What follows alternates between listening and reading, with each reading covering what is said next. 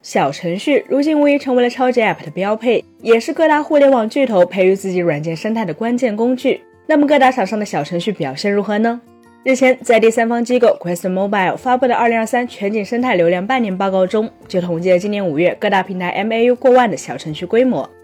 根据这一报告显示，作为小程序概念的提出者，微信小程序的规模依然遥遥领先，拥有9.28亿的月活用户。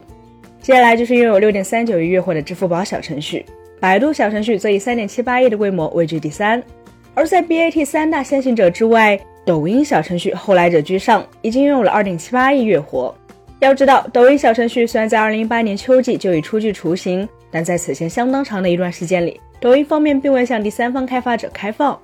直到二零二二年九月，抖音以“信建新机”为主题举办了开放平台开发者大会，才首次公布了抖音开放平台及业务载体——抖音小程序。换而言之，在短短半年时间里，抖音小程序就迎来了爆发式的增长。那么，抖音小程序究竟有多火呢？其实从网上各种教人发财的卖课人口中就能窥见一二。作为整个互联网上嗅觉最灵敏的人群，想要将课程卖出去，把握当下的热点无疑是基础。例如，元宇宙火了就买元宇宙课，ChatGPT 火了就买 AI 课。而现在教新手如何靠抖音小程序月入过万的人已经不知凡几。其实抖音小程序能火起来，原因很简单，毕竟抖音现在是目前整个中文互联网世界最大、最活跃的流量池。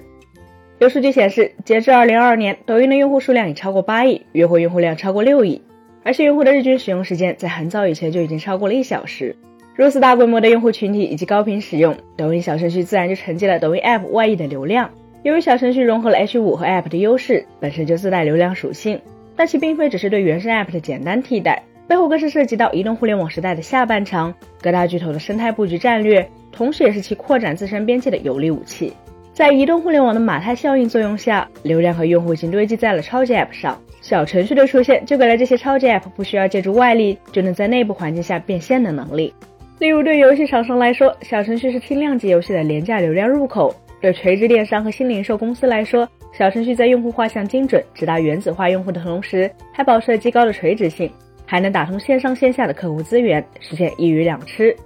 对于内容平台而言，小程序可以承载的上限更高，能够实现更加高效的互动。所以做小程序显然成为了抖音 App 成长的必经之路。就好比当初微信小程序的出现，是张小龙希望用户任何的需求都可以在微信端口直接被满足。有了微信小程序的帮助，微信的任何一个用户都只需要在微信上即可完成一系列体验，而足够轻量，用完即走，是微信小程序的最大亮点。同理，随着如今抖音已经不再是一个纯粹的短视频 App，而是成为了聚合了直播、电商、本地生活的超级平台，所以要拓展更多的使用场景，小程序就是再合适不过的载体。毕竟抖音本身是一个偏娱乐向的短视频应用，在 App 本体加入过多与娱乐无关的功能，无疑是舍本逐末。而小程序则是抖音以丰富的流量池来换取一部分服务资源，弥补自身短板和不足的结果。当然，现阶段的抖音小程序并非一片欣欣向荣。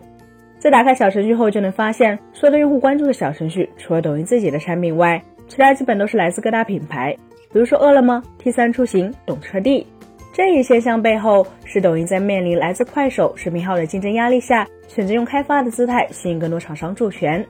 因此，抖音小程序如今的繁荣景象来源于友商支持，而非抖音小程序本身成为了创业者的热土。更为致命的问题是，抖音要如何确保流量不会通过小程序流向外部？没错，饿了么、T 三出行等厂商为什么会做抖音小程序？还不就是盯上这个平台的流量？对于绝大多数的第三方开发者来说，小程序虽好，但多了抖音这个中间商，只有 App 才是第一阵地。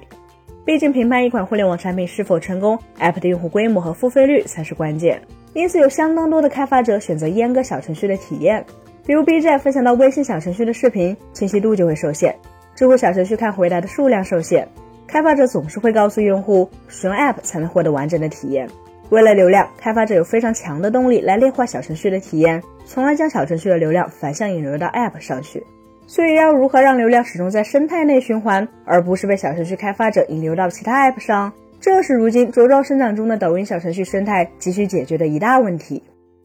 本期节目就到这里了，更多精彩的可以访问我们三一生活的官网或全民大同名账号查询更多信息。咱们下期再见，拜拜。